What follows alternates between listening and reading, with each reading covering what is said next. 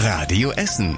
Der Tag in fünf Minuten. Am 25. Juli mit Stefan Weisemann. Guten Abend, schön, dass ihr dabei seid. Impfen oder Job weg. Das ist die Drohung hinter der Impfpflicht im Gesundheitswesen. Seit Mitte März müssen ja alle, die in Krankenhäusern, Altenheimen, Pflegeheimen und Arztpraxen arbeiten, geimpft sein, um die ohnehin schon geschwächten Patienten und Bewohner vor Corona zu schützen. Wer nicht geimpft ist, der sollte eigentlich nicht mehr arbeiten dürfen. Das ist zumindest die Theorie, denn in der Praxis, also in diesem Fall in der Arztpraxis, sieht's komplett anders aus. Gut 500 Mitarbeiter aus Gesundheitsberufen bei uns in Essen sind aktuell nicht geimpft und alle arbeiten ganz normal weiter. Das Gesundheitsamt hört jeden einzelnen ungeimpften und seinen Arbeitgeber an und prüft auch, ob ein Krankenhaus oder Heim ohne den Mitarbeiter seine Patienten weiter versorgen kann.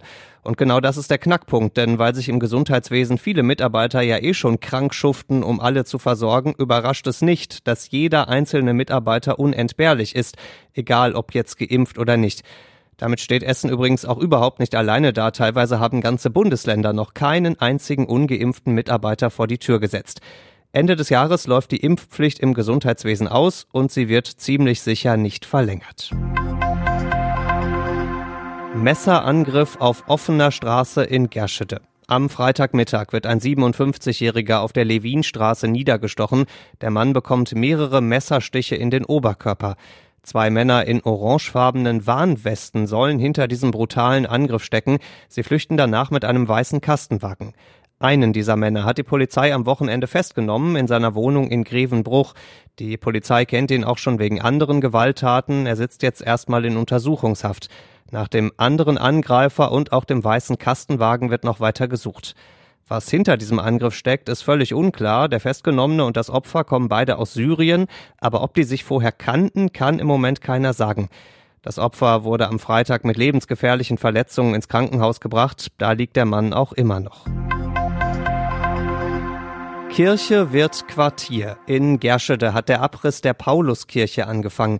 Die letzte Messe war schon vor über einem Jahr. Jetzt sind eben auch die Bagger da und die reißen alles ab, bis auf den Kirchturm. Der bleibt stehen. In diesem Turm wird nämlich später ein Raum der Stille eingerichtet. Rund um den Turm werden vier neue Gebäude gebaut mit einem Hospiz und einem Pflegezentrum. Und weil viele Menschen in Gerschede an ihrer Kirche hängen, werden im neuen Paulusquartier auch drei Kirchenfenster und der Altar verbaut. Wann alles fertig ist, will die Caritas-Tochter CSE im Moment noch nicht sagen. Sprachlos ist man da. Schlechter oder schlimmer kann es eigentlich nicht werden. Ne? Wenn RWE für richtig welche eingeschenkt steht, dann ist dritte Liga.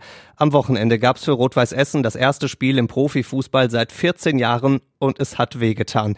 1 zu 5 gegen den SV Elversberg, die ja auch gerade erst in die dritte Liga aufgestiegen sind. In Zeitungen und Internetportalen steht heute viel von Abreibung, Heimdebakel und dass die Leistung nicht drittligareif war. Stimmt natürlich, aber man kann es auch positiv sehen. Jetzt wissen sie wenigstens, wo sie dran zu basteln haben. Vor allem die Abwehr muss geklebt und getackert werden bei dieser Bastelei. Dafür sind jetzt fast zwei Wochen Zeit, denn erst nächste Woche Freitag geht's für RWE zum Derby beim MSV Duisburg. Der Gashahn schließt sich weiter. Ab Mittwoch liefert Russland über die Gaspipeline Nord Stream 1 nochmal weniger Gas. Aktuell sind es etwa 40 Prozent der Menge, die möglich wäre. Ab Mittwoch sollen es dann nur noch 20 Prozent sein. Der Gaskonzern Gazprom sagt, dass wieder eine Turbine repariert werden muss und weil eine andere Turbine aus Kanada noch nicht wieder zurück ist, kann eben weniger Gas gepumpt werden. Die Bundesregierung sagt, das ist alles nur vorgeschoben. Sie organisiert aber, dass die Turbine aus Kanada bald wieder in Russland ist, damit zumindest dieser Vorwand wegfällt. Schon vor der erneuten Senkung hat die Bundesnetzagentur heute gesagt, dass die deutschen Gasspeicher bis zum Winter wohl nicht so voll sein werden wie geplant. Und zum Schluss der Blick aufs Wetter. Kompletter Wetterwechsel bei uns in Essen. Morgen Vormittag gibt's immer wieder Regen, am Nachmittag dann auch viele dichte Wolken. Dazu morgen nur noch knapp über 20 Grad bei uns.